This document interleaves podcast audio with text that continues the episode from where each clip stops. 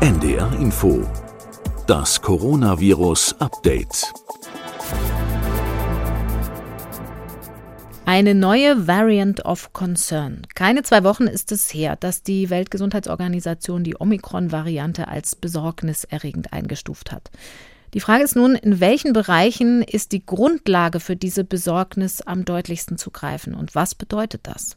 Willkommen zur 105. Folge unseres Podcasts am Dienstag, dem 7. Dezember 2021. Mein Name ist Corinna Hennig. Ich arbeite als Wissenschaftsredakteurin bei NDR Info. Es scheint so, als sei die Omikron-Variante tatsächlich auch in Europa schon dabei, sich vorzuarbeiten. Doch wie schnell geschieht das und warum? Und was könnten die Folgen sein? Wir wollen darüber heute mit Christian Drosten sprechen, dem Leiter der Virologie in der Berliner Charité, das ja auch Konsiliarlabor für Coronaviren ist. Moin, Herr Drosten. Hallo. Bevor wir uns der Variante widmen, lassen Sie uns einen ganz kurzen Blick auf die aktuelle Lage in Deutschland werfen, wo ja bisher noch Delta den Ton angibt. Die Sieben-Tage-Inzidenz liegt heute bei 432. Fast 400 Tote sind zuletzt dazugekommen. Und es gibt Gegenden, da rufen die Krankenhäuser schon Medizinstudenten an, damit sie in den Intensivstationen aushelfen können. Aber das Wachstum verlangsamt sich. Die Sieben-Tage-Inzidenz geht im Wochenvergleich langsam zurück und der R-Wert liegt laut RKI nun schon seit gut zehn Tagen unter 1. Wie deuten Sie das? Das stimmt. Also der R-Wert liegt vielleicht ganz knapp unter 1. Der wird aber leider ja auch immer nach ein paar Tagen wieder ein bisschen hochkorrigiert. Also heute liegt er offiziell bei 0,88. Aber mhm. man muss schon damit einberechnen, dass eben nach ein paar Tagen wieder ein bisschen was obendrauf kommt. Das liegt zum Teil auch an diesen Wochenendeffekten. Das Nowcasting scheint das nicht ganz genau alles auszugleichen. Es gibt natürlich jetzt auch die Vermutung, dass Labore überlastet sind mhm. an einigen Stellen und deswegen Fälle im Moment fehlen, dass also gar nicht mehr so stark getestet wird und so weiter. Also diese Effekte gibt es bestimmt alle, aber ich glaube, das generelle Bild ist schon, wir nähern uns, wie übrigens wir das immer in Deutschland gemacht haben, von oben an den R gleich 1 Zustand an. Die Frage ist, ob wir dieses Mal zusätzliche Werkzeuge haben in Form der jetzt schon vorhandenen Impfung und in Form der noch immer weiter nachgeschärften 2G-Regeln, dass man jetzt auch mal unter 1 kommt, also auch Richtung 0,7, wo wir hin müssen, um mhm. wirklich zu einer Senkung zu kommen in absehbarer Zeit. Oder ob es jetzt wieder so ein lauer Zustand wird, ja, wo wir also irgendwo im Bereich von R gleich 1 liegen und es unerträglich hoch bleibt, das Ganze. Und 400 Tote heute, das ist einfach zu viel. Ne? Also wir müssen da irgendwie von diesem Niveau runterkommen. Und da ist weiterhin die Frage, und das ist eine unbeantwortete Frage, ob diese 2G-Werkzeuge reichen. Mhm. Also ein bisschen positives Signal, weil es vielleicht Verhaltensänderungen gibt, weil Impfungen und Booster vielleicht ein bisschen was bringen können. Ich habe geguckt, bei den über 60-Jährigen liegt die Boosterquote jetzt bei ungefähr 30 Prozent. Mhm. Aber die Labore sind auch regional teilweise überlastet. Da gibt es ja steigende testpositiven Raten noch immer. Und in Baden-Württemberg zum Beispiel meldet die Arbeitsgemeinschaft der medizinischen Labore einen rechnerischen Wert von 140 Prozent Auslastung. Also eine Mischung aus allem, würden Sie sagen? Ja, ja, sicher. Also das Ganze ist regional strukturiert und äh, alle diese Faktoren sind richtige Beobachtungen, die sich zum Teil einfach auch ein bisschen gegenseitig ausgleichen. Mhm. Es ist relativ schwierig, da im Moment eine ganz einfache Antwort drauf zu geben. Also ein Eindruck ist ja auch, dass die Zahl der neuen Intensivaufnahmen in Deutschland im Moment etwas geringer ausfällt, als man das nach Modellrechnungen erwarten würde. Mhm. Da könnte man zum Beispiel auch vermuten, dass da bereits jetzt die Boosterimpfungen bei den über 60-Jährigen zu Buche schlagen. Denn wir haben weiterhin die schweren Fälle natürlich im höheren Alter. Und wenn wir da jetzt schon 30, 33 Prozent sogar Boosterquote haben, dann könnte man so langsam hoffen, dass sich erste Effekte zeigen. Mhm. Aber wir haben auch in dem hohen Alter eben noch eine große Zahl ungeimpfter, eine Impflücke von, ich glaube, fast 15 Prozent. Ja, das ist eben das deutsche Spezialproblem, muss man fast sagen, jetzt so langsam. Von den großen europäischen Industrienationen ist das einfach so, dass wir diejenigen sind mit der größten Impflücke. Mhm. Ähm, und leider eben auch bei den über 60-Jährigen, wo wir immer noch nur eine Impfquote von ungefähr 86 Prozent haben. Das ist einfach viel zu wenig. Das führt in der Gesamtschau dazu, dass wir nicht so wie andere Länder alles öffnen konnten. Mhm. Also in England beispielsweise wurde ja relativ früh praktisch die Bremse losgelassen. Und das gesellschaftliche Leben dort auf der Straße fühlt sich zum Teil dann an, als wäre gar keine Pandemie mehr. Und dennoch stagnieren die Infektionszahlen, weil eben ja zusätzlich zu einer ganz guten Impfquote auch eine hohe Durchinfektionsquote kommt. Also viele, viele Leute haben das hinter sich inzwischen, die Infektion. Bei den Jüngeren ist es so, dass viele jetzt im Moment erkältet sind wegen Corona und zum Teil gar nicht mehr merken, dass sie gerade Teil einer, sagen wir mal, Nachdurchseuchungsphase sind. Diesen Begriff haben wir ja schon mal früher mhm. verwendet hier im Podcast. Und jetzt eben dazu führen, dass, dass die Bevölkerung insgesamt eine höhere Immunlage hat gegen dieses Virus und dass man jetzt mit gelockerter Bremse erstmal weiterfahren kann, während wir in Deutschland das nicht können. Also mhm. wir haben weiterhin Maßnahmen. Die 2G-Maßnahmen werden eher noch zu einer Verschärfung führen, würde ich denken. Also ich denke, dass man da ja jetzt erst zu einer Umsetzung immer weiter kommt. Mhm. Und in Gegenden, wo besonders hohe Inzidenzen sind, schärft man ja auch auf Länderebene nach. Siehe die Entscheidungen gestern mhm. in Sachsen. Und das wird natürlich in Deutschland seine Wirkung haben und das wird auch zu einer Spezialisierung der Situation in Deutschland führen hinsichtlich der Omikron-Variante, wenn wir das vergleichen mit anderen Ländern wie England oder Südafrika. Mhm. Ich habe es ja schon gesagt, wir müssen und wollen natürlich fast ausschließlich heute über Omikron reden, weil da so viele Fragen offen sind. Und genau das ist aber der Grund, warum es nach wie vor nicht so ganz einfach ist. Das muss man vorausschicken. Es wird viel vage bleiben heute hier im Podcast, viele Vermutungen, viele vorläufige Vermutungen. Es gibt nach wie vor mehr Fragen als Antworten. Wenn wir versuchen, das mal der Reihe nach zu sortieren und erstmal die Erkenntnisse aus Südafrika zusammentragen und dann aber auch natürlich den Blick nach Europa richten, insbesondere nach England. Da gibt es ja, wie bekannt ist, besonders gute Zahlen und die Entwicklung wird da oft vorweggenommen, die dann später hier ankommt.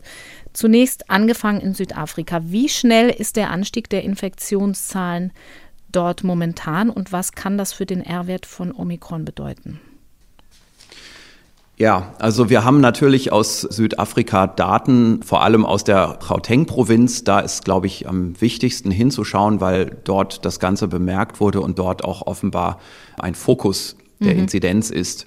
Wir können wahrscheinlich davon ausgehen, dass wir im Moment so ungefähr 10.000 Fälle am Tag haben. Das Ganze hat sich langsam aufgebaut. Wir sind jetzt wahrscheinlich so bei 50, 60.000 bekannten Fällen im Moment, wenn man jetzt in die Meldestatistiken schauen würde. Und das ist erstmal eine Fallzahl, die ganz schwer ist zu bewerten. Wir haben in äh, Südafrika ja eine ganz andere Gesamtsituation als bei uns. Mhm. Um das zu erklären, wir sind da ja auf der Südhalbkugel und dort gab es eine schwere Winterwelle. Das ist die dritte große Welle schon gewesen in Südafrika. Die erste war das ursprüngliche Virus, dann kam ja die jetzt Beta genannte Virusvariante B1351 damals. Das war die zweite Welle und dann kam die dritte Welle, das war die Delta-Variante im dortigen Südhalbkugelwinter, also in unseren Sommermonaten. Und das Ganze war im Prinzip von selbst jetzt zum Stillstand gekommen. Mit anderen Worten, die Durchimmunisierung, vor allem durch Infektionen, zu geringen Teilen auch durch Impfung, ist im Prinzip in Südafrika, ja, sagen wir mal ruhig, fast abgeschlossen mhm. gewesen.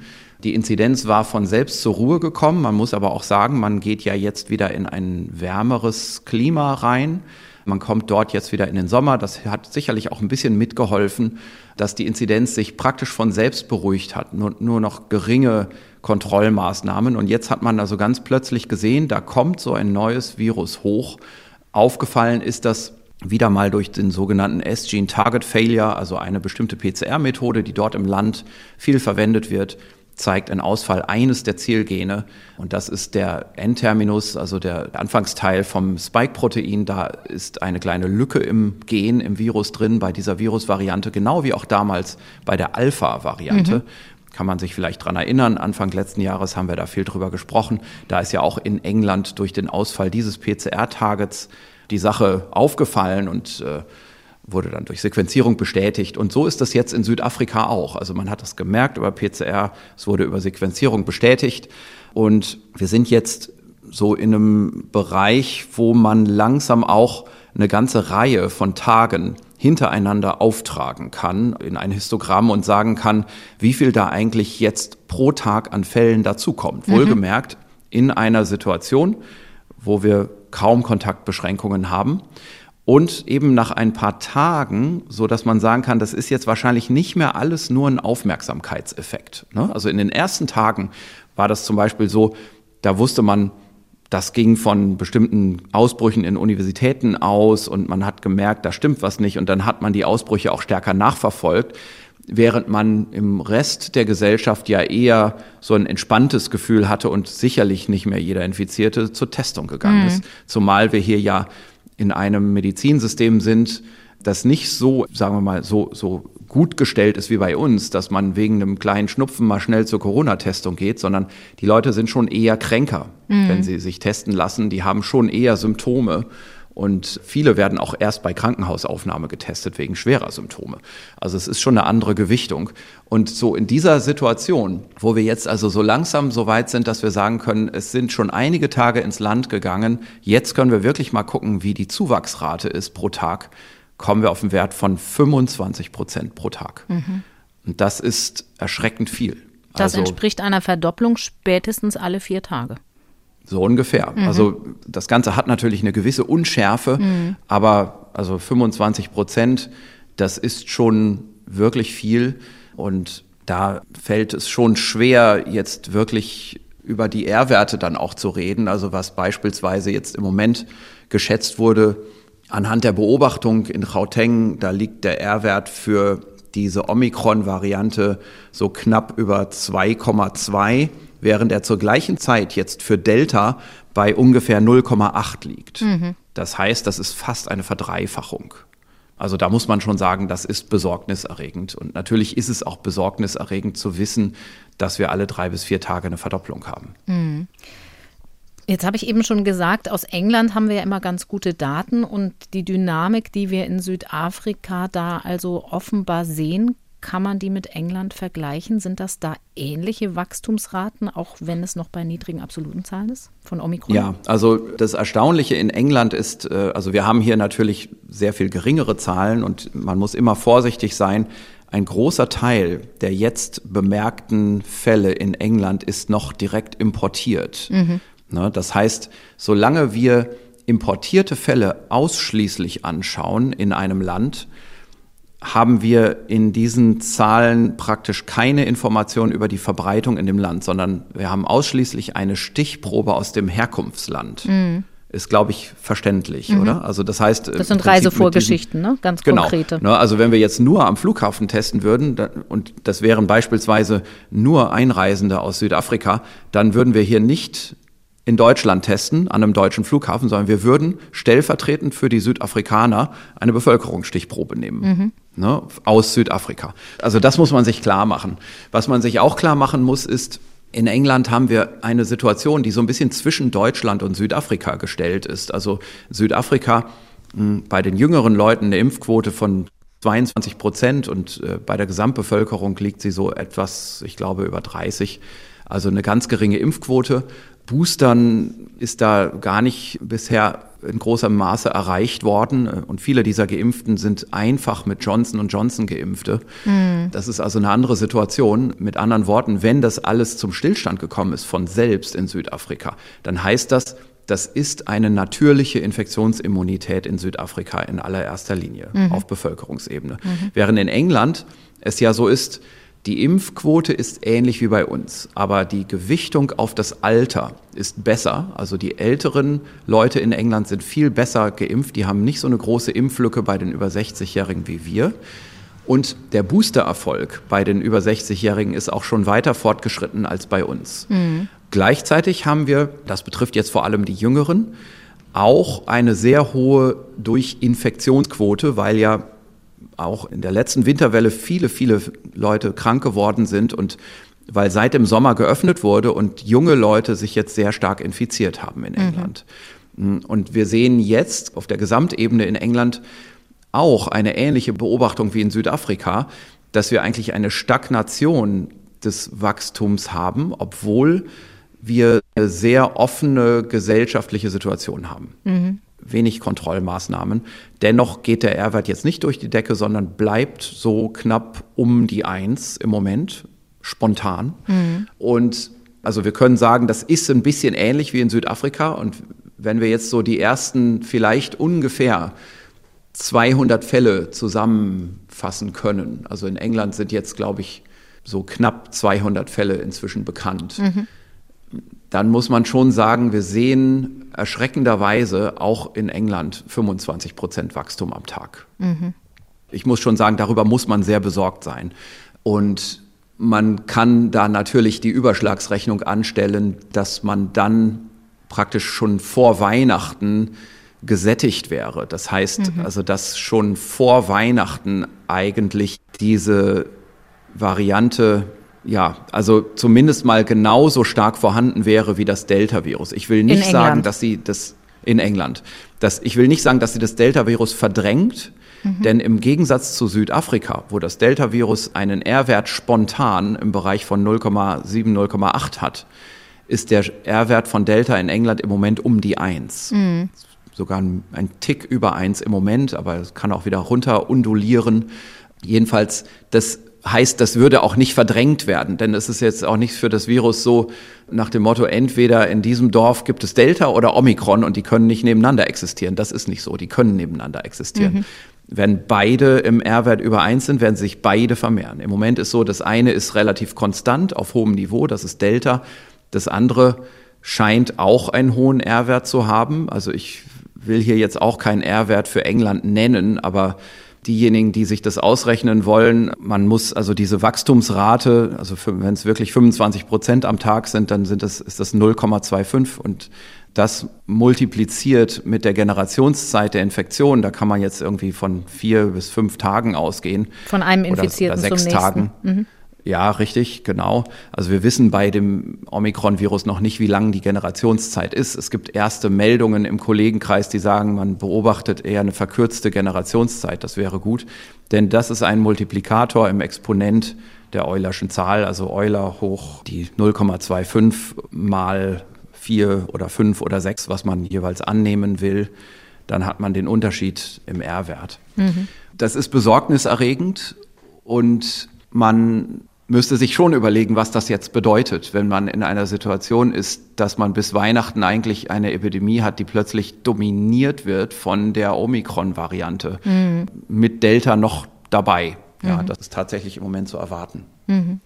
Jetzt ist ja die Gretchenfrage, warum ist das so? Wir haben in der vergangenen Woche in einer Sonderfolge mit Sandra Ziesek auch schon so ein bisschen drüber gesprochen. Also wenn sich das Virus in der Form dieser Variante so stark ausbreitet und wir wissen, in Südafrika sind es mehrheitlich genesene Menschen in der Bevölkerung, ein bisschen Impfung ist auch dabei dann können ja zwei verschiedene Dinge verantwortlich sein für diese stärkere Ausbreitung. Der Vorteil kann sein, dass die Variante, also Vorteil aus Sicht der Variante, dass sie stärker übertragbar ist und eben auch, dass sie den bereits bestehenden Immunschutz umgeht. Bisher neigen ja alle so dazu zu sagen, die Sache mit der Immunflucht deutet sich belastbarer an. Würden Sie das Stand jetzt auch so sagen? Also wir haben dazu noch keine eigenen Labordaten und ich habe auch noch keine gesehen von irgendeinem anderen Labor. Also der Labortest dafür wäre ja, dass man schaut, wie sehr der Neutralisationstiter von Seren von beispielsweise Geimpften oder Genesenen absinkt, wenn man den Neutralisationstest durchführt, nicht mehr beispielsweise mit der Delta-Variante, sondern mit der Omikron-Variante. Also da wie gut die Antikörper das Virus neutralisieren können. Richtig, mhm. genau. Also die, die Aktivität der Antikörper und die wird sicherlich sehr stark verloren gehen. Also ich äh, rechne schon damit, dass, dass ein Neutralisationsverlust wird, wie man ihn bisher noch bei keiner anderen Virusvariante gesehen hat. Mhm. Also das ist meine feste Erwartung. Wir werden das wahrscheinlich hier im eigenen Labor auch noch vor Weihnachten gesehen haben. Und das ist natürlich so ein Anhaltswert. Es gibt ja andere Methoden, das anzuschauen. Eine Studie ist schon veröffentlicht als Preprint aus Südafrika. Mhm. Da sieht man so je nach verwendeter Methode, dass eindeutig die Quote an Mehrfachinfizierten, also an Zweitinfektionen in dem Fall, ansteigt. Mhm. Wir können ja diese Studie hier auch wieder verlinken. Mhm.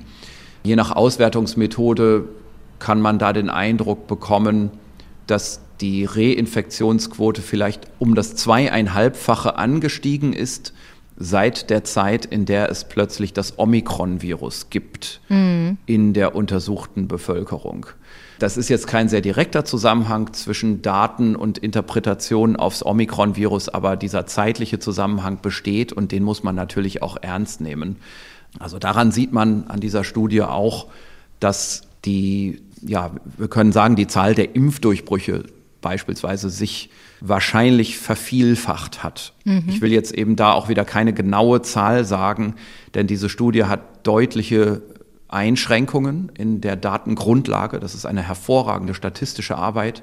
Aber wie bei vielen anderen statistischen Arbeiten auch, kann man nicht alle Ungenauigkeiten und Unwägbarkeiten der Datengrundlage korrigieren und auch das Problem der kleinen Zahl kann man nicht korrigieren. Und diese Studie arbeitet im Moment mit sehr kleinen Anfangszahlen bis die irgendwann mal offiziell veröffentlicht wird, in vielleicht zwei, drei Monaten, sind natürlich im Zuge des Begutachtungsprozesses einer solchen Arbeit auch die Zahlen nachgepflegt nach aktuellsten Daten. Mhm. Dann wird das eine sehr robuste Arbeit sein, aber im Moment muss man schon vorsichtig sein mit dieser Arbeit. Da gab es, ich hatte mal in Medien gesehen, so als Vorbewertungen, ah, dreimal so viele mhm. Reinfektionen wie vorher das kann ich so nicht unterschreiben. Also ich, ich wäre da sehr vorsichtig. Aber was man eben sieht, ist, es gibt jetzt schon in der Epidemiologie sichtbar eine deutliche Erhöhung und das sind wahrscheinlich nicht nur ein paar Prozent, sondern das ist ein Vielfaches.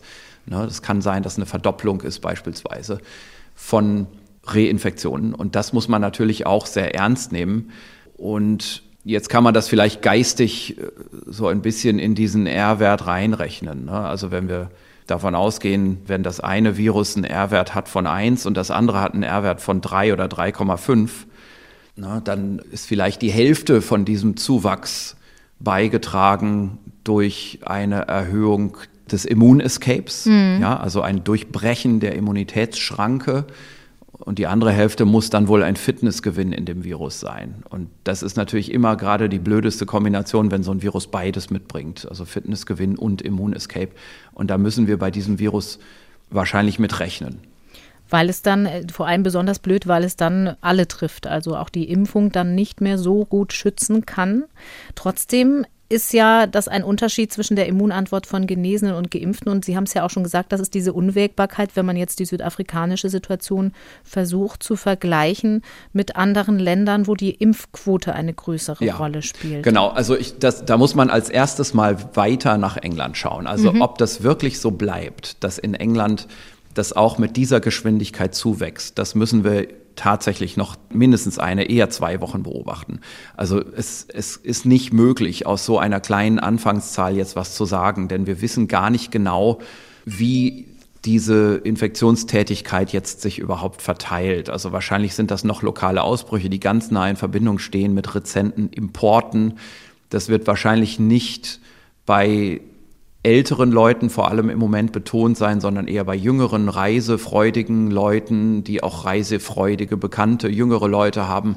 Also das wird sich, glaube ich, in England nochmal regulieren und wahrscheinlich auch nochmal anders darstellen. Das würde ich zumindest im Moment jetzt erwarten. Mhm. Und da ist dann eben eine Differenzierung gegeben, je nachdem, woraus eigentlich die Immunität besteht. Also haben wir die Infektion mal überstanden oder haben wir wirklich eine geboosterte, vollständige Impfimmunität? Und da wäre im Moment, und das kann ich nur raten, aber mein Ratschlag wäre, dass wohl die geboosterte Impfimmunität auch gegen dieses Omikron-Virus besser schützt als die überstandene natürliche Infektion. Mhm. Mal ganz einfach gesagt, dieses Virus wurde selektiert von der Evolution in einer geografischen Region, in der die Wirtspopulation in der Regel eine Infektion schon überstanden hat.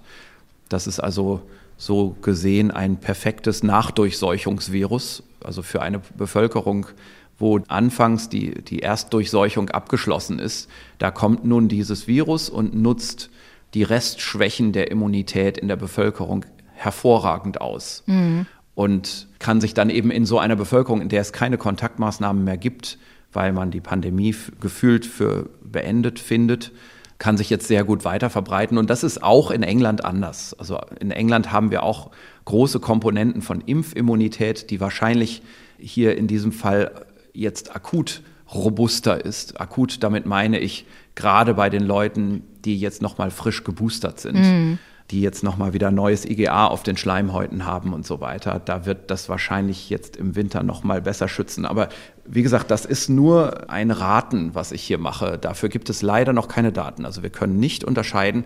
Da gibt es noch nicht mal Anfangsgerüchte im Kollegenkreis zwischen dem Schutz gegen Omikron durch eine überstandene Infektion und dem Schutz gegen Omikron durch eine Impfung. Mhm. Solange wir noch so wenig Genaues wissen aus der Situation jetzt, kann man aber zumindest ein paar grundsätzliche Überlegungen bzw. Erklärungen ja anstellen. Ich lese immer mal wieder so die laienhafte Überlegung, hm, warum sollte eigentlich die Impfung besseren Schutz bieten? Weil wer sich infiziert, hat ja Kontakt gehabt mit dem ganzen Virus, während das Immunsystem geimpfter sich ja zumindest bei den hier bei uns zugelassenen Impfstoffen nur mit dem Spike-Protein auseinandersetzen muss. Da wäre doch die Immunantwort so schreiben dann viele oder sagen, nach Infektion müsste die doch im Vorteil sein, weil das eine viel breitere wäre. Warum geht man nach wie vor trotzdem immer noch davon aus, die Impfung bietet einfach gerade, wenn man eine dreifache Impfung hat, einen guten Schutz? Ja, das liegt daran, dass die Impfung konstanter ist. Also es ist natürlich gar nicht falsch zu sagen, wer das echte Virus gehabt hat, der hatte Kontakt mit allen Proteinen dieses echten mhm. Virus. Das stimmt. Und sehr viele T-Zell-Epitope vor allem, die liegen eben nicht nur im Spike, sondern die liegen tatsächlich überall im Virus, äh, gerade in den Strukturproteinen und das sind einige. Und die sind natürlich in der Impfung in dem Impfstoff nicht drin. Nur hat die natürliche Infektion die Schwäche, dass es was Natürliches ist. Und einige Leute haben eben eine milde natürliche Infektion, die haben wenig Viruskontakt gehabt, äh, relativ früh hat die angeborene Immunität und die frühe Immunreaktion das Ganze zum Stoppen gebracht. Dadurch war dann insgesamt, wir sagen, der Antigenstimulus gering, ne? mhm. ne? also so ganz äh, bildlich gesprochen. Also wir haben wenig Reiz fürs Immunsystem gehabt, weil da wenig Virus war in dieser milden Infektion. Während eben die Impfung immer relativ viel Dosis an Spike-Protein bringt und auch konstant. Ne? Also stellen Sie sich vor, wir würden nicht jedem Geimpften die gleiche Menge Impfstoff verabreichen, sondern würden so ab und zu mal nur so eine kleine Restspritze geben und ab und zu mal nur ein Zehntel der Impfstoffdosis, je nachdem, wie der Arzt gerade Lust hat. Mhm. Dann hätten wir auch eine Schwäche in der Impfimmunität, mhm. die dazu käme. Und wir haben, und das muss man vielleicht noch mal erklärend sagen, wir haben ja schon diese, diese Feststellungen, wie belastbar eine überstandene Infektion ist. Also es gibt da so Feststellungen, zum Beispiel aus der Siren-Studie in England, dass man sagen kann, eigentlich schützt eine überstandene Infektion zu 80 Prozent gegen eine Reinfektion. Mhm. Das ist so das große Ergebnis dieser Studie und andere Studien bestätigen das auch. Nur hat das zwei große Fragezeichen. Das eine ist, auch diese Infektionsimmunität hat eine begrenzte Lebensdauer. Die geht auch wieder weg mhm. nach einer Zeit oder wird weniger. Also ganz weg geht die nie, aber die wird weniger. Das ist das eine Problem. Das andere Problem ist die Studien, auf denen diese Erkenntnisse basieren. Da würde ich jetzt mal die Siren-Studie speziell ausnehmen. Die hat nämlich sehr sorgfältig getestet, aber es gibt andere populationsbasierte Studien. Beispielsweise die Datensätze, die auch sehr gut sind, zum Beispiel aus Dänemark, die auch zu ähnlichen Ergebnissen kommen, dass auch so ungefähr 80 Prozent Schutz durch eine überstandene Erstinfektion resultiert.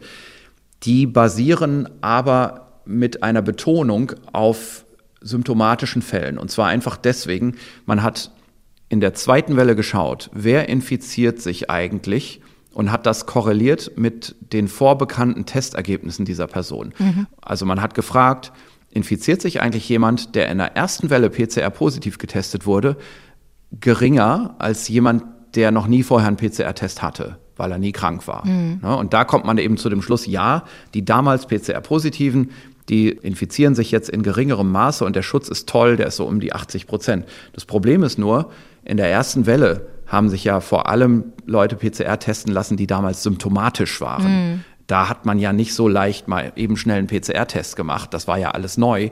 Und das betont eben auf symptomatische Verläufe auf schwerere Verläufe in der Grundimmunisierung und die haben einen höheren Antigenstimulus gehabt und darum sind wahrscheinlich diese Auffassungen über die Schutzwirkung der Vorinfektion ein bisschen überschätzt und deswegen mein Ratschlag im Moment, dass eine geboosterte Vollimmunisierung durch die Impfung auch gegen Omikron wahrscheinlich besser schützen wird als eine irgendwann mal überstandene Erstinfektion. Mhm. Und das ist die Situation in Südafrika.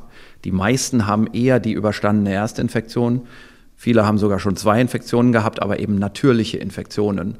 Und da wäre ich ein bisschen optimistisch, dass vielleicht eine geboosterte Impfimmunität besser schützt. Darum bin ich für England hier jetzt optimistischer. Mhm. Sie haben eben schon T-Zell-Epitope gesagt, also die Stellen am Virus, die wichtig sind für den Einsatz der zellulären Immunantwort, über die wir ja auch schon oft hier mhm. gesprochen haben und die ja gerade im Zusammenhang mit der Impfung so wichtig ist, weil sie eben den Schutz vor dem schweren Verlauf möglicherweise sicherstellen kann. Können Sie für uns so ein bisschen versuchen zu quantifizieren anhand der bekannten Mutationen, wie groß die Veränderungen in diesem Bereich sein können bei den T-Zell-Epitopen? Wir haben ja jetzt immer schon mal wieder gehört im Spike-Protein, wie viele Mutationen das gibt und die aus verschiedenen Varianten eben auch bekannt sind. Ja, da gibt es so eine kleine Vorstudie dazu, die hat das mal theoretisch angeschaut. Also bei der Omikron-Variante, da sind ungefähr 30 Prozent der T-Zell-Epitope und B-Zell-Epitope betroffen, die im Impfstoff vorkommen, also mhm. im Spike-Protein. Bei den anderen Varianten lag das immer so im Bereich von so 10 Prozent der B-Zell-Epitope. Ach so, das, da muss ich Nochmal sagen, das erklären, sind eben die Antikörper-Epitope. Ne? Also letztendlich die Stellen im Protein, wo die Antikörper dran binden und dann eben meist auch zu einer Neutralisierung des Virus führen mhm. in dem Neutralisationstest. Und das ist so die wirklich unmittelbare Abwehrschranke, Antikörper, die auf der Schleimhaut sind, die das Virus blocken. Mhm. Ja, das sind also so gesehen akut jetzt mal die wichtigeren Epitope. Während die T-Zell-Epitope, da denken wir eher, das sind die Schutzepitope gegen den schweren Verlauf, so ganz einfach gesagt. Mhm. Ne? So, und da ist es jetzt so, 30 Prozent von beider Sorte Epitope sind betroffen durch die Omikron-Mutationen, wenn man schaut im Spike-Protein. Mhm. Ja, also im Impfstoff, das, was der Impfstoff vermittelt an Epitopen.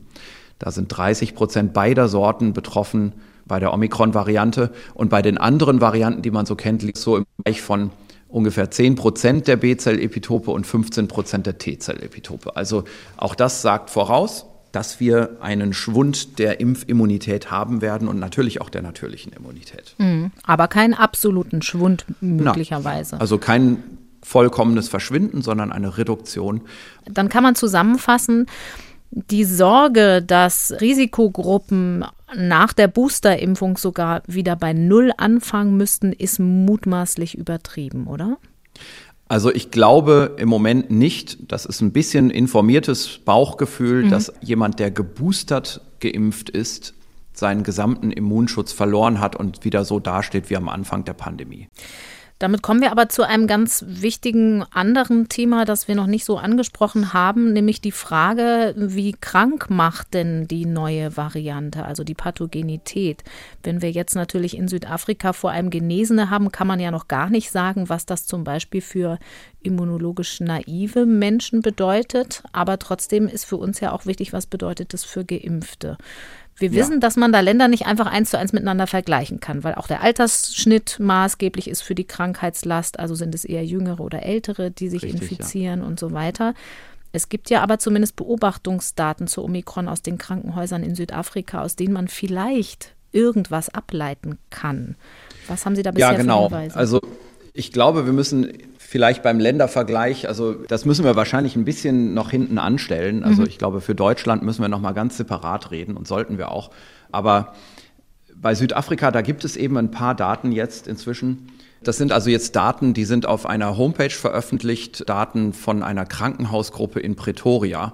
Die kann ich hier so mal ganz kurz vielleicht zusammenfassen. Mhm. Ich nenne aber jetzt eher die Dinge, die vielleicht wichtig sind für ein allgemeines Verständnis. Also das ist so eine Mischung aus Datenzusammenstellung und einer Eindrucksbeschreibung der klinischen Kollegen dort. Und die sagen beispielsweise von den aufgenommenen Patienten, brauchen jetzt so ungefähr 21 Prozent Sauerstoff, jeder fünfte, was total wenig ist. In früheren Wellen waren das praktisch alle der Patienten, die wegen Covid eingeliefert sind, die Sauerstoff brauchten. Und viele der Fälle, die die jetzt haben, haben eigentlich unterliegende andere Diagnosen. Also die sind nicht unbedingt wegen Covid eingeliefert worden, sondern Covid haben sie zusätzlich zu einer Grunderkrankung. Mhm. Dann gibt es aber eine kleine Vorsichtsnotiz dazu, die sagt, dass gerade die sehr rezenten Fälle, also die jetzt gerade in den letzten Tagen reinkommen, vielleicht wieder schwerer werden. Da muss man also noch ein bisschen zuwarten. Aber es gibt auch andere Indikatoren. Also beispielsweise von den Krankenhauspatienten in letzter Zeit mit Covid sind 6,6 Prozent verstorben. Früher waren das eher so im Bereich von 17 Prozent. Mhm. Das ist eine andere Situation als bei uns im Krankenhaus. Das ist eben Südafrika. Da wartet man, glaube ich, auch länger, bis man ins Krankenhaus geht. Also ist man schwerer krank. Die Krankenhausaufenthaltsdauer hat sich verkürzt. Ungefähr drei Tage sind es jetzt und es waren mal 8,5 Tage in den früheren Wellen. Und das Auffälligste ist, das Alter hat sich verändert. Man kann sagen, jetzt sind 80 Prozent der Fälle unter 50 Jahre. Früher war der Schwerpunkt der Fälle eher im älteren Bereich, also über 50 Jahre oder über 40 Jahre. Das ist eine sehr starke Änderung und man kann sich natürlich klar machen, es gibt eigentlich zwei Möglichkeiten, warum man diese Reduktion der Krankheitsschwere sieht. Das eine ist, dass ja jetzt praktisch jeder in Südafrika schon einmal in den vorangegangenen Wellen, gerade nach der schweren Delta-Welle im Winter, mal eine Infektion hatte und jetzt praktisch alle Infektionen schon Zweitinfektionen mhm. sind. Und da gibt es eine gewisse zugrunde liegende Immunität und darum auch einen geringeren Krankheitsschwere.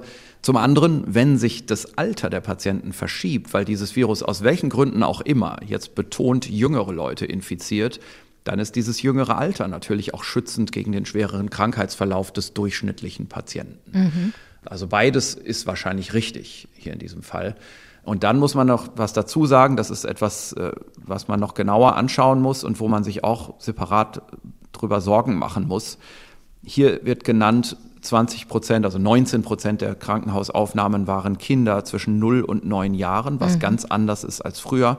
Und es gibt unabhängig davon andere Berichte aus Südafrika, die das bestätigen und die eher noch suggerieren, dass es bei den noch kleineren Kindern ist, also eher so in der Altersspanne 0 bis 4, 0 bis 5 Jahre, dass da in überproportionalem Maße die Krankenhausaufnahmerate wegen Covid angestiegen ist mit Beginn der Omikron-Durchseuchung oder Omikron-Welle. Also man sieht schon, dass eigentlich der Fokus der Inzidenz jetzt bei den mittelalten und jüngeren Erwachsenen ist. Mhm. Ne? Dann ist da aber eine Lücke bei den Studenten- und Schüleraltersgruppen, wo der Anstieg nicht so stark ist durch Omikron und dann speziell bei den jüngeren Kindern unterhalb des Schulalters. Dort steigt es jetzt wieder ganz stark an. Und wohlgemerkt, wir sprechen hier von Krankenhausaufnahmen, also von symptomatischen Verläufen. Das heißt jetzt nicht, dass da Kinder dran direkt versterben und so weiter. Es hat schon erste Fälle auch wohl gegeben, aber das heißt es nicht, sondern es heißt eben, Jüngere Kinder sind auffälliger krank, offenbar mit der Omikron-Variante in Südafrika. Mhm. Geht das denn aber einher mit höheren absoluten Zahlen an Infektionen unter Kindern? Also der Anteil proportional der schwereren Verläufe an Infizierten bei Kindern, da kann man noch nicht sagen, dass der jetzt gestiegen wäre, oder? Es sieht ein bisschen so aus, als wäre dieser Effekt über alle Altersgruppen gleichmäßiger verteilt, mhm. also das Verbreiten dieses Virus. Aber das Ansteigen eben der schwereren Infektionen, das ist ein bisschen überbetont bei den kleinsten Kindern. Genau wie es überbetont ist bei den mittleren erwachsenen Altersgruppen, zum Beispiel gegenüber den Älteren. Mhm. Das ist interessant, also könnte auch damit zu tun haben, beispielsweise, dass eben auch in Südafrika man priorisiert hat bei den Impfungen auf die Älteren. Man mhm. hat versucht schon, die Ältesten zuerst zu impfen. Das heißt, es könnte so ein doppelter Effekt sein. Also zum einen, dass sich das in die jüngeren Altersgruppen verschiebt, weil die Impfung eben da andere schützt und wenn es denn ein Immunescape gibt, dass sich Kinder vielleicht bei ihren genesenen Eltern in der Familie anstecken, die aber eben nicht geimpft sind möglicherweise? So kann man sich das zum Beispiel vorstellen. Ne? Also in diesem Alter unterhalb des Schulalters ist es ja sicherlich in der Winterwelle nicht dazu gekommen, dass eine spezielle Durchseuchung, Durchinfektion stattgefunden hat, denn da ist ja, die nehmen ja nicht am Schulbetrieb mhm. teil. Mhm. Und da wird jetzt weniger Immunität sein bei diesen jüngeren Kindern. So würde ich mir das mal vorstellen. Und da wird dieses Omikron-Virus offenbar jetzt schwerere Verläufe machen in größerer Zahl, wahrscheinlich in der Familie weitergegeben. Das kann man sich ja gut vorstellen, wenn auch gleichzeitig eben die mittleren Erwachsenenaltersgruppen, also die Elternaltersgruppen, Eltern kleiner Kinder auch, wenn die der Fokus der neuen Infektionstätigkeit jetzt sind, also dort gibt es diese vielen Durchbruchsinfektionen, dann werden natürlich sekundär in den Familien auch die kleineren Kinder infiziert werden und jetzt sieht man dort schwerere Verläufe als vorher oder mehr Krankenhausaufnahmen, muss man sagen, in absoluter Zahl mhm. als vorher. Das deutet ein bisschen darauf hin, auf etwas, das vielleicht auch wichtig ist, das hier mitzunehmen in unserer großen äh, Ratestunde, die wir hier leider nur veranstalten können. Wir können hier keine richtige datenbasierte Wissenschaftsinformation machen, sondern das ist wirklich eine Ratestunde mhm. hier. Das muss ich auch immer wieder sagen. Aber ich nehme mir daraus mit, dass es wahrscheinlich nicht so ist, dass dieses Omikron-Virus für ungeimpfte ein harmloses Virus ist. Mhm. Ne, also das würde ich jetzt mal schätzen, weil ich würde in Südafrika vor allem bei den jüngsten Kindern noch die größte Anzahl an nicht immunen Leuten vermuten. Also dort wird es wahrscheinlich noch eine Immunitätslücke geben. Und wenn wir jetzt sehen, dass dort im Gegensatz zu früher, also früher war es nicht so, dass wir da eigentlich schwere Fälle hatten bei den jüngsten Kindern. Auf einmal sehen wir da Krankenhausaufnahmen. Das heißt für mich nichts Gutes für die immunologisch naive Bevölkerung, wenn sie mit Omikron in Kontakt kommt. Also Omikron ist wahrscheinlich für immunologisch naive Leute kein harmloses Virus. Das wirft ja auch noch mal ein neues Licht vielleicht auf die Frage der Risikonutzenabwägung der Impfung für Kinder. Auch in Südafrika werden ja unter Zwölfjährige noch nicht geimpft. Ja, also wir, wir müssen aufpassen. Also wir sollten hier nicht, sagen wir mal, eine ganz schlimme Situationen an die Wand malen. Mhm. Also es ist weiterhin auch in Südafrika, auch mit der Omikron-Variante so, dass Kinder einen milderen Verlauf haben. Mhm. Nur sehen wir eben jetzt mit Anlaufen dieser Omikron-Welle mehr Krankenhausaufnahmen als sonst. Das ist eine Verschiebung. Mhm. Und natürlich, also ich meine, meine, meine Haltung dazu ist ja sowieso, glaube ich, einigermaßen klar aus den vergangenen Podcast-Folgen. Wir können jetzt inzwischen ja auch sagen, in den USA hat man ja von den kleineren Kindern jetzt durchaus auch fünf Millionen geimpft und hat gar nicht schwere Nebenwirkungen gesehen. Hm. Insofern können wir da sehr optimistisch sein und auch vielleicht großzügig in den Empfehlungen für die Impfung kleinerer Kinder. Und das wird ja kommen. Ne? Also selbst für die unter Fünfjährigen laufen ja Studien. Also BioNTech rechnet damit, dass Anfang des Jahres Daten da sind, Studiendaten für die Vakzine ab null Jahre, also für die jüngste Altersspanne. Und wir werden uns da auch weiterentwickeln im Prozess und auch in diese Richtung irgendwann Vakzinen haben. Wir müssen vielleicht auch noch darüber reden, dass es wegen der Omikron-Variante wahrscheinlich notwendig sein wird, die jetzigen Vakzinen anzupassen, mhm. Äh, denn die wirken einfach nicht mehr gut genug. Und man wird wahrscheinlich mit diesen Vakzinen nicht mehr weiterarbeiten können auf Dauer. Also im Moment ist es sicherlich noch gut, die zu verwenden und auch die Boosterimpfung unbedingt voranzutreiben. Vielleicht sollten wir darüber reden, wenn wir über Deutschland reden. Und trotzdem wird es so sein, dass es besser ist, dass man dann den Vakzinen ein Update gibt und man wird im zweiten Quartal des nächsten Jahres damit rechnen können, dass man anfängt, mit der nächsten Generation von Impfstoffen zu impfen. Dann auch für eine vierte Impfung, für einen Booster, zumindest für Risikogruppen womöglich? Zumindest für Risikogruppen. Ich würde auch nicht ausschließen für die gesamte Bevölkerung. Hier beziehen wir uns jetzt auf Deutschland. Ja. Mhm. Und dennoch würde ich ebenfalls auch nochmal dagegen halten, wo wir das jetzt hier an dieser Stelle erwähnen, weil da so viel Hitze in der Diskussion auch ist. Das heißt natürlich nicht, wie das von einigen Leuten behauptet wird, auch in Social Media, dass das jetzt der Eintritt in ein lebenslanges Impfabo mhm. ist, dass man sich also ab jetzt immer impfen lassen muss. Nein, wir sind auf dem Weg in einen endemischen Zustand. Südafrika ist schon viel weiter auf diesem Weg. Dieses Omikron-Virus ist ein Nachdurchseuchungsvirus, vielleicht das erste endemische Virus, also ein Virus, das endemisch werden will und es auch kann, dafür mhm. optimal von der Evolution selektiert wurde. Und vielleicht wird dieses Virus in Südafrika die letzte Lücke schließen und wir sind dann in Südafrika endemisch und vielleicht in einigen anderen ähnlichen Ländern auch. Leider mit hohen Zahlen von Opfern. Zum Glück wegen des jüngeren Altersprofils nicht solche Opferzahlen, wie wir hier bei uns erwarten müssten und auf keinen Fall tolerieren können. Darum mhm. unsere Kontrollmaßnahmen. Aber auch bei uns, und wir müssen da vielleicht jetzt als nächstes drüber reden, wie das moderiert werden kann, dieser Übergangsprozess, aber der wird bei uns stattfinden. Wir werden auch in einem endemischen Zustand sein. Und in diesem Zustand werden wir so mit dem Virus umgehen, zunächst wie Influenza. Das heißt, dann werden wir nur noch die Risikogruppen nachimpfen, die Älteren wahrscheinlich schwangere Frauen, wahrscheinlich einige Grunderkrankte. Und es kann sogar sein, dass wir nach Jahren, das haben wir ja alles x-mal in früheren Podcast-Folgen beschrieben, nur dass wir mit einem Virus wie Omikron eigentlich eher so für das nächste Jahr gerechnet haben und nicht schon jetzt. Aber mhm. jetzt ist es eben da. Aber nach einigen Jahren mag es auch so sein, das wäre so im Moment meine Vermutung, dass wir vielleicht gar nicht mehr nachboostern müssen, weil die Coronaviren anders als Influenza evolvieren. Also die Coronaviren sind auf eine gewisse Art stabiler als Influenza und es kann sein, dass wir irgendwann dann auch aus der Pflicht, die Älteren immer abzudaten, immer nachzuboostern, wie wir das jetzt auch bei Influenza machen, dass wir da auch irgendwann rauskommen. Mhm. Aber das sind viele Jahre bis dahin, die wir erstmal in dem Übergang sind, wo wir schon endemisch sind, aber die Risikopatienten wahrscheinlich nachboostern müssen. Ich will nicht ganz ausschließen im Moment, dass wir sogar die gesamte Bevölkerung noch ein paar Jahre zum Winter hin nachboostern müssen mit angepassten Impfstoffen der nächsten Generation. Also dann auch Kinder und Jugendliche, soweit sie schon geimpft wurden, möglicherweise.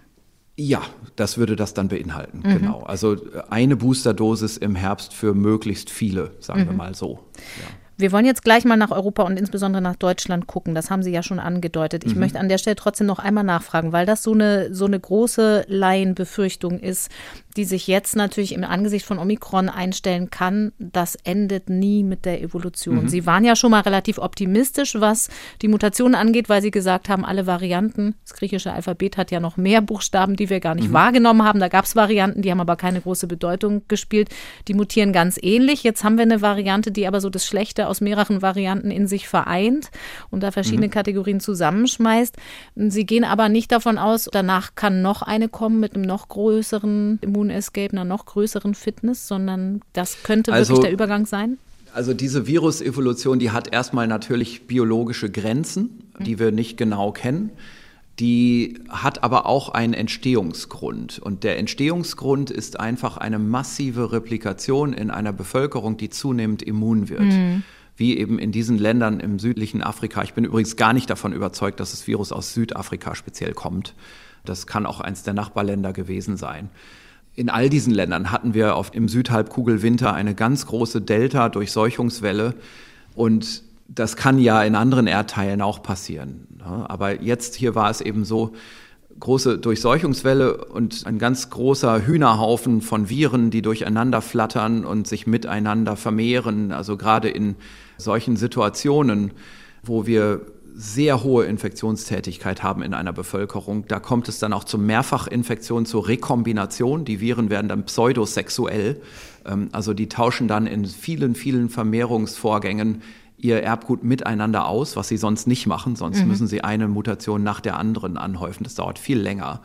Und so ist es hier wohl auch sicherlich gewesen, dass optimale Eigenschaften verschiedener Viruslinien zusammengesteckt wurden.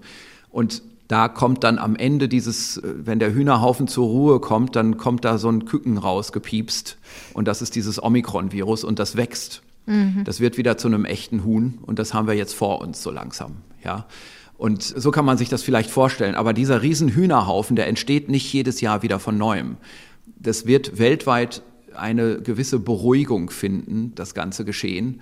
Wir werden also nicht weiter weltweit pandemische Durchseuchungswellen haben, mhm. sondern wir werden in allen Teilen der Erde endemische Situationen haben und wir kommen eher in so ein Fahrwasser wie bei der Influenza rein.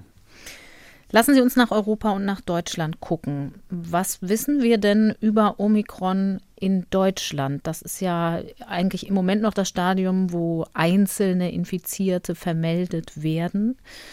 Aber wenn wir nach England gucken, dann ist natürlich bei niedrigen Zahlen eine Wachstumsgeschwindigkeit etwas, wo man genau hingucken muss.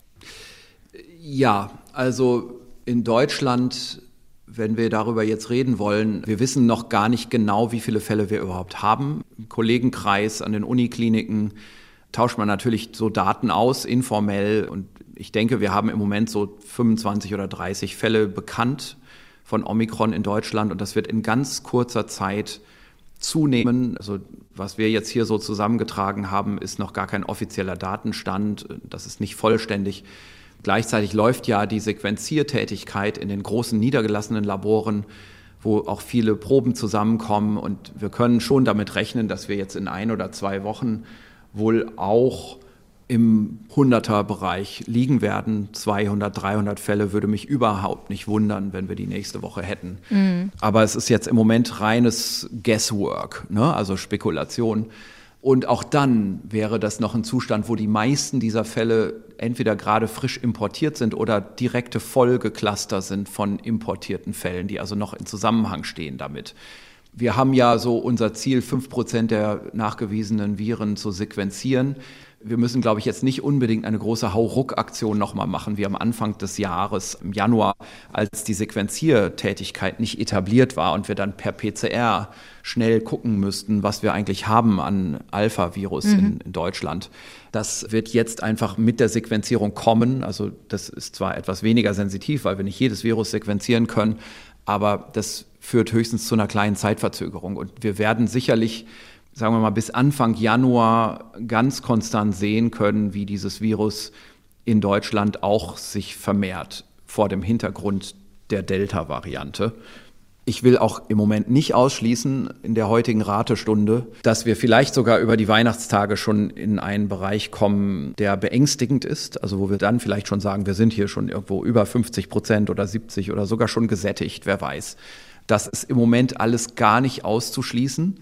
Und man muss da einfach jetzt noch ein bisschen Geduld haben mit der Situation, denn es gibt Unwägbarkeiten, an die man im Moment nicht denkt. Also wir mhm. sind in Deutschland nicht wie England. Und das ist nicht nur deswegen so, weil wir eine andere Impfverteilung haben.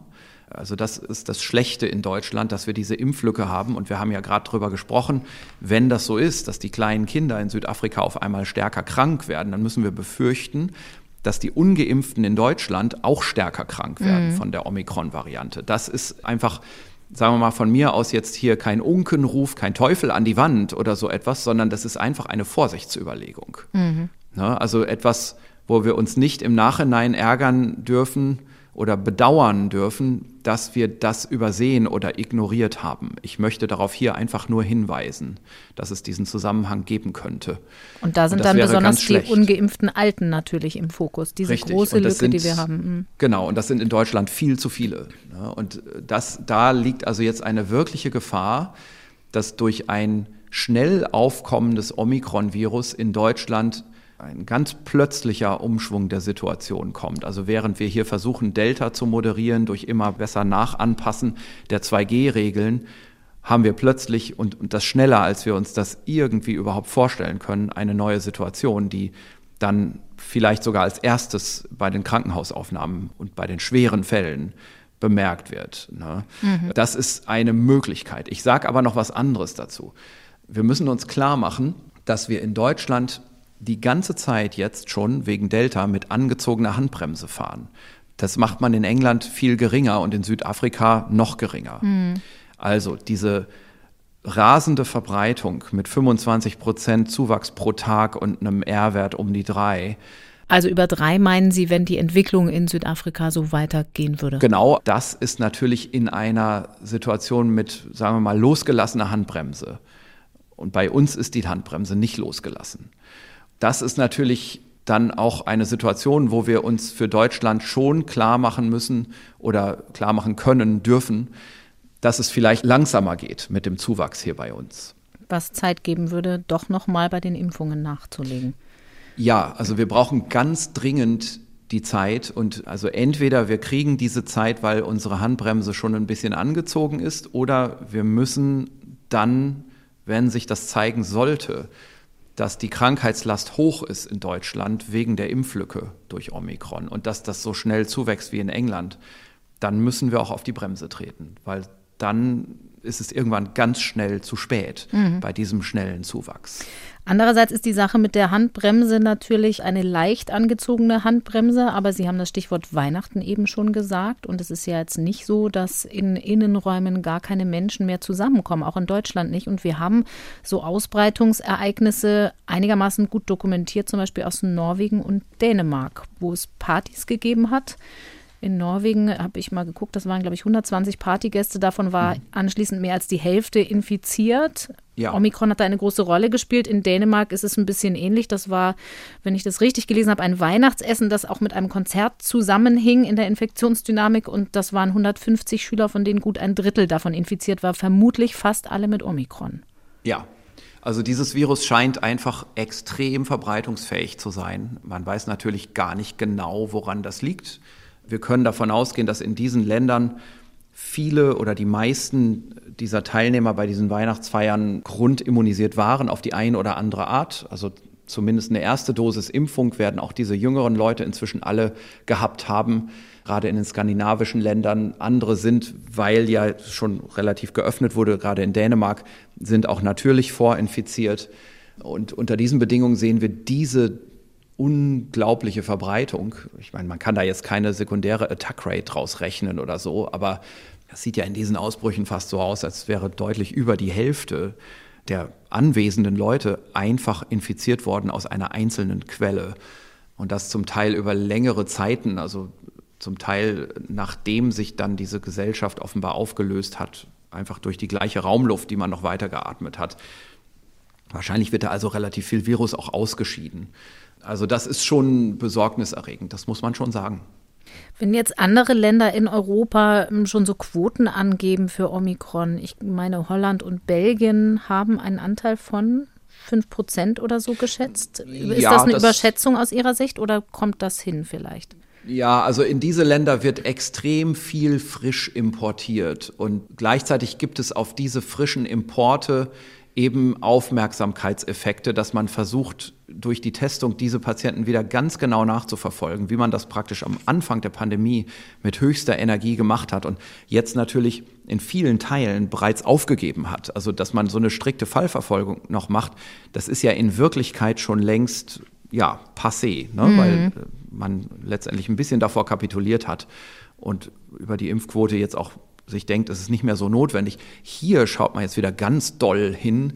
Dann kommt es natürlich relativ schnell dazu, gerade in Ländern, die klein sind, wo also die Absolutzahl der Tests auch nicht so groß ist, dass ein paar Flugzeuge mit Erstfällen, deren Erstfälle man dann ganz genau verfolgt und die Cluster dann sieht und testet, dass das auch zu Überbetonungen, das sind eben diese Aufmerksamkeitseffekte in den Statistiken führt. Deswegen bin ich mir jetzt nicht so sicher, ob das wirklich sich bewahrheitet, dass wir wirklich im Moment schon 5% Omikron in Belgien und Niederlanden haben. Das wäre natürlich nicht so gut. Ne? Denn äh, also auch da kennen wir die Verdopplungsgeschwindigkeit jetzt nicht definitiv, aber man mag sich das gar nicht durchrechnen, wenn das wirklich so wäre, dass sich das alle drei Tage verdoppelt. Wir haben einige Hinweise, die wir vielleicht noch mal nennen sollten. Ein Hinweis, den wir jetzt glaube ich erarbeitet haben, ist, wir sollten damit rechnen, dass vollständig geimpfte Leute auch gegen Omikron wohl besser geschützt sind wie Leute, die die Infektion nur hinter sich haben. Mhm. Wir sollten auch noch mal sagen, wir müssen aus einer Vorsichtsüberlegung heraus, aber auch angesichts der Informationen über die schwereren Fälle bei Kindern davon ausgehen, dass das Omikron-Virus bei ungeimpften nicht harmlos ist, also bei immunologisch naiven, die mhm. die Infektion nicht hinter sich haben. Dort wird es also wahrscheinlich weiterhin, wie jedes andere SARS-2-Virus auch, durchaus auch zu schweren Verläufen führen. Also wir müssen ganz stark aufpassen, dass wir hier nicht in Euphorie verfallen angesichts von Zeitungsmeldungen, die in den nächsten Tagen aus Südafrika kommen werden, die sagen werden, der Krankheitsverlauf ist milder bei Omikron. Mhm. Das gilt in Südafrika, wo jeder schon mindestens eine Infektion hinter sich hat. Und das mag bei uns gerade in unserer Impflücke nicht gelten. Das müssen wir unbedingt schon aus reiner Vorsicht mit einberechnen. Und dann sollten wir auch uns klar machen, wenn das so schnell zuwächst, alle drei Tage Verdopplung in Deutschland, dann ist das eine Entwicklung, die schneller ist als jede politische Entscheidungsmöglichkeit. Also dann hätten wir bald ein ernstes Problem. Aber wir fahren mit angezogener Handbremse im Vergleich zu unseren Referenzländern Südafrika und England. Und deswegen könnte es auch gut sein, dass die Zuwachsgeschwindigkeit in Deutschland geringer ist. Aber sie wird nicht null sein. Das Virus wird auch in Deutschland zuwachsen. Das wäre im Moment mein Bauchgefühl, dass man vielleicht sagen könnte, das Delta-Virus ist unser Problem bis in den Januar hinein mhm. und das Omikron-Virus ist unser Problem bis zum Sommer. Mhm. Ich sage deswegen nicht bis Ostern, weil wir in Südafrika im Moment sehen, dass der dort einsetzende Sommer, man muss sich das jetzt vorstellen, so wie Italien im Mai schon von der, von der Temperatur, vom Klima, im Moment nicht gerade dazu führt, dass Delta verringert wird, sondern es wächst in die Sommerwelle hinein ziemlich explosionsartig zu. Mhm. In die Sommerzeit hinein. Und darum würde ich im Moment auch nicht sagen, bis Ostern ist in Deutschland die Pandemie vorbei, wenn Omikron übernimmt. Also bei dieser hohen Übertragbarkeit. Wenn ein Virus eine sehr hohe Übertragbarkeit hat, dann sind ein paar Prozent Reduktion durch den Wärmeeffekt nicht mehr ausreichend, um den R-Wert unter 1 zu kriegen. Mhm. Und deswegen, ich denke, ab Januar werden wir mit Omikron in Deutschland ein Problem haben. Und dieses Problem das mag ähnlich von der Krankheitslast ausfallen und möglicherweise auch von der Verbreitungsgeschwindigkeit wie Delta jetzt. Aber es könnte sein, dass es sich in beiden Parametern anders darstellt. Und es gibt noch eine Warnung, die ich wirklich auch noch hier aussprechen muss für die ungeimpften. Wir haben es hier offensichtlich mit einem Virus zu tun, das zusätzlich zum Immun-Escape auch einen Anstieg der intrinsischen Fitness des Virus hat. Und wir haben bis jetzt immer gesehen, damit meine ich bei Alpha und bei Delta, dass ein Anstieg der intrinsischen Fitness auch mit einem Anstieg der Krankheitsschwere einhergegangen ist. Mhm. Und das wird natürlich besonders die ungeimpften treffen. Also es könnte sogar sein, dass die Krankheitsschwere bei ungeimpften nicht nur, sagen wir mal, nicht verringert ist, ne, so im, mhm. entgegen der Erwartung der Daten aus Südafrika, sondern es könnte sogar sein, dass es erschwert wird, die Krankheitsschwere, dass die Symptome noch schwerer werden. Einfache Überlegung, falls dieser Fitnessgewinn, das Verbreitungsgewinn einfach daher kommt, dass das Virus noch stärker repliziert und noch mehr Virus entsteht, dann kann man sich denken, viel Virus, viel Krankheit. Mhm. Das heißt, die Kategorien, diese drei möglichen Kategorien, in denen man da denken muss, die kann man ohnehin nicht vollständig voneinander trennen und sagen, das eine trifft zu, das andere nicht, sondern wie vieles andere spielt es ineinander rein. Ja, also wir werden in den nächsten zwei oder drei Wochen deutlich bessere Daten bekommen, also sowohl aus Südafrika als auch aus England und vielleicht auch aus anderen Ländern, die sehr genau hinschauen können, weil sie eben eine durchgehende Datenstruktur haben. Mhm. Also vielleicht Israel, aber die haben jetzt sehr früh zugemacht. Da bin ich mir nicht sicher, ob die genug Fälle haben. Aber äh, ja, es, es wird vielleicht noch ein paar andere Länder im skandinavischen Bereich geben, die uns da helfen können. Aus Deutschland werden wir das wahrscheinlich wieder nicht kriegen. Das liegt aber einfach an unserer, ja, an der Durchgängigkeit der Datenstruktur, die bei uns einfach nicht gegeben ist. Mhm. Aber wir werden das auseinander dividieren können. Also diese Ratestunde, die wir heute machen, die wird nicht immer so bleiben. Also wir werden da durchaus mehr sagen können. Im Moment können wir nur grobe Sachen sagen. Und ich will hier nicht irgendwelche Teufel an die Wand malen, aber ich muss schon eben auch aus Verantwortung hier immer sagen, wir sollten im Zweifelsfall angesichts einer solchen Veränderung des Virus immer auch eine Vorsichtsüberlegung walten lassen. Mhm. Und äh, da habe ich ja jetzt genügend Dinge schon dazu gesagt. Wir haben es hier im Prinzip mit einem perfekten nach-Pandemie-Virus zu tun, also ein perfektes erstes endemisches Virus, da wo das Virus auch selektiert wurde und entstanden ist, in den südlichen afrikanischen Ländern. Aber wir sind eigentlich noch nicht bereit mhm. für eine Nachdurchseuchung in diesem Sinne. Wir sind noch nicht so weit mit unserer Impfimmunität und wir haben eine so alte Bevölkerung, dass wir es bisher uns nicht leisten wollten und es auch in Zukunft nicht leisten sollten, die zugrunde liegend nötige Immunität für den Eintritt in die endemische Phase durch Infektionen zu erlangen. Hm. Das würde zu viele schwere Verläufe und Todesfälle verursachen. Darum müssen wir dann im Zweifelsfall die Zeit gewinnen, die es braucht, um über die Impfung weiterzukommen. Und dann ist die Impfung, also die Überhauptimmunisierung, die Erst- und Zweitimpfungen sind dann womöglich fast noch wichtiger eben als der Booster, auf den jetzt so viele setzen, der einen zusätzlichen Schutz bietet. Aber die, die den Booster bekommen, die haben ja zumindest immerhin schon eine Grundimmunisierung. Ja, das ist richtig. Also vielleicht kann man es sich im Moment ein bisschen so vorstellen, die geboosterte Impfung ist die neue Doppelimpfung, mhm. wenn man so mit Omikron rechnet. Ne? Also das, was Omikron an Immunschwund macht, ist vielleicht der Unterschied zwischen zwei Dosen und drei Dosen. Mhm. Das ist so mein Bauchgefühl im Moment. Aber Sie haben komplett recht und wir haben es ja auch x-mal gesagt und es ist leider in den Medien und in der Politik wieder mal unvollständig übertragen worden, die, die Botschaft. Wir haben ja immer gesagt, die erste Priorität ist das Schließen der Impflücken und die zweite Priorität ist das Boostern. In der Politik ist jetzt immer gesagt worden, hätte man uns doch vorher gesagt, man muss boostern, so wie in Israel. Also erstens, natürlich haben wir es gesagt und alle Wissenschaftler haben das gesagt. Natürlich haben wir auch seit dem Frühjahr schon begonnen zu sagen, der Immunschutz schwindet. Darum muss man das auch auffrischen irgendwann. Aber was wir auch gesagt haben und was in der öffentlichen Debatte im Moment vollkommen wieder mal verloren gegangen ist, ist, dass wir in allererster Linie die Impflücken schließen müssen, wenn wir in die endemische Phase rein wollen. Wir brauchen eine gesamtgrundimmunisierte Bevölkerung, um uns den Eintritt in die endemische Phase leisten zu können von den Todeszahlen her. Mhm. Wenn wir das geschafft haben, können wir in die endemische Phase rein.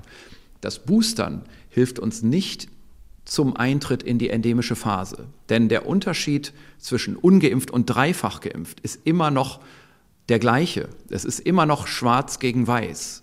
Und das Virus darf nicht in diese Lücken rein bei seiner jetzigen Pathogenität, vor allem bei der hohen Impflücke bei den Alten, die wir hier in Deutschland haben. Und darum müssen wir speziell in Deutschland noch mehr auf das Schließen der Impflücken achten und die Booster-Kampagne, das haben wir ja auch mehrmals gesagt im September. Ich kann mich erinnern, ich habe das in zwei Podcasts im September betont. Die Booster-Immunität ist eine Notfallmaßnahme, die in Israel ergriffen wurde und die wir jetzt auch ergreifen, um eine Bevölkerungsimmunität nochmal zu retten. Also, wir haben schon wegen Delta eigentlich die Hoffnung auf die Bevölkerungsimmunität aufgeben müssen. Hm und haben eben gesagt, wie in Israel auch, kann man aber durch das Boostern für eine Zeit von ein paar Monaten, wo die Leute dann wieder IgA-Antikörper kriegen nach dem Booster, diese Verbreitungsimmunität, diese Bevölkerungsimmunität wieder retten, wieder zum Leben erwecken durch die Booster-Immunisierung. Aber immer noch besteht dieselbe Impflücke und in dieser Impflücke wird es viele Todesfälle geben, wenn man dann das Virus laufen lassen würde, wenn man die Handbremse losmachen würde. Mhm. Und darum können wir das einfach weiterhin nicht machen. Wir müssen die Handbremse sogar zu einem diffizileren Instrument machen, nämlich zu einer 2G-Regelung, die gezielt dort ansetzt, wo die ungeimpften im Nummer sind und diese ungeimpften schützt. Ob die das jetzt nun verstehen oder nicht, das sei mal dahingestellt. Aber es führt einfach kein Weg dran vorbei und mit Omikron ist es nochmal verschärft, die Situation. Die Hoffnung auf eine Bevölkerungsimmunität schwindet mit Omikron noch mehr. Wir müssen hier voll auf den Individualschutz setzen und wir müssen alle Impflücken schließen. Das heißt, was auch immer wir tun, es führen uns alle Fragen immer wieder zur gleichen Antwort. Das Impfen wird die Antwort sein. Unter anderem eben auch, weil das Virus zur Endemie bereit wäre, unsere Gesellschaft aber die Voraussetzungen noch gar nicht geschaffen hat. Vielen Dank, Herr Drosten, bis hierhin für Ihre Zeit. Und wir warten gespannt auf das, was uns in den kommenden Wochen an Neuigkeiten rund um Omikron erwarten wird aus aller Welt. Alles Gute. Bis dann. Bis dann. Es hilft also alles nicht. Es wird kein Winter der großen Weihnachtsfeiern werden. Kontakte reduzieren ist das Stichwort auch für Geimpfte. Podcast hören ist da natürlich eine gute Idee, wenn man zu Hause bleibt. Ich habe einen Tipp, der aus einer einsamen Tätigkeit, nämlich Lesen, ein Gemeinschaftserlebnis macht. Unseren Bücherpodcast Eat, Read, Sleep gibt es zurzeit wöchentlich, denn Buchtipps sind zu Weihnachten ja besonders willkommen. Und unsere Hosts reden da nicht nur über die besten neuen Bücher, über geliebte Klassiker und machen den Bestseller-Check, sondern sie fordern sich am Ende auch immer zum Quiz heraus. Das ist die Lieblingsrubrik der Community, weil alle in Gedanken mitraten können und ich muss sagen, ich finde das auch ziemlich unterhaltsam jedes Mal. Das Quiz. Welche der folgenden Personen stammt nicht aus einem Erich Kästner Buch? Oh. Und weil es sonst zu leicht ist, Daniel, habe ich jetzt mal vier fürs Multiple Choice. Mhm. mhm. A. Ponyhütchen. B. Der Nichtraucher. C. Kommissar Glockner oder D. Luise Palfi? Der Nichtraucher ist aus dem fliegenden Klassenzimmer. Richtig. Jawohl. Äh, Kommissar Glockner klingt nach Emil und die Detektive. Und was war das andere? Pony, was? Ponyhütchen. Und das andere? Luise Palfi. Also ich finde, Ponyhütchen klingt jetzt nicht so nach Erich Kästner. Deshalb würde ich jetzt, oh, jetzt guckst du so komisch. Also ich, ich gucke würde, normal. Nee, ich würde ich jetzt, gucke... ich würde jetzt äh, Ponyhütchen einloggen. Du möchtest Ponyhütchen einloggen. Ah. Das ist leider falsch. Oh. Ponyhütchen ist aus Emil und die Detektive. Ah. Mhm. Luise Palfi ist eine des doppelten Lottchens. Mhm. Lotte und Luise heißen die ja. Und Kommissar Glockner, Mhm. Kommissar Glockner ist der Vater von Gabi Glockner. TKKG. Oh. Den Bücherpodcast Eat, Read, Sleep gibt es auch in der ARD Audiothek. Am besten gleich abonnieren, dann verpasst ihr keine Folge. Und keine Angst, unsere Podcast-Abos sind natürlich kostenlos. Der Vorteil, man bekommt eine Nachricht, wenn eine neue Folge online ist. Deshalb heißer Tipp, auch unbedingt unser Coronavirus-Update abonnieren, denn wir haben am kommenden Freitag schon wieder eine Sonderausgabe. Das wird eine Folge zum Teilen und Verbreiten oder vielleicht auch sowas wie Hilfe zur Selbsthilfe, denn es soll darum gehen, warum man mittlerweile eigentlich so genau weiß, dass die Impfung sicher ist. Viele von uns kennen das vermutlich. Man kommt immer mal wieder ins Gespräch mit jemandem, der einfach falschen Informationen aufgesessen ist und oft ist es gar nicht so einfach, das dann aufzuklären. Diese Folge könnte dabei helfen. Am Freitag hier in unserem Podcast-Kanal. Und ich habe lange nicht Danke gesagt, das will ich hier einmal machen. Danke an Katharina Marenholz, die immer wieder richtige Fragen aufwirft bei uns in der Redaktion und den Podcast hinten und vorne zusammenhält. Danke an Nele Rössler, die uns mit ihrer Recherche hilft, den Überblick zu behalten. Und danke natürlich auch an meine Kollegin Beke Schulmann. Und danke natürlich euch und Ihnen fürs unermüdliche Zuhören, Rückmeldung geben und Fragen stellen. Ich bin Corinna Hennig, bleibt gesund. Auch wir hören uns bald hier an dieser Stelle wieder. Das Coronavirus Update. Ein Podcast von NDR Info.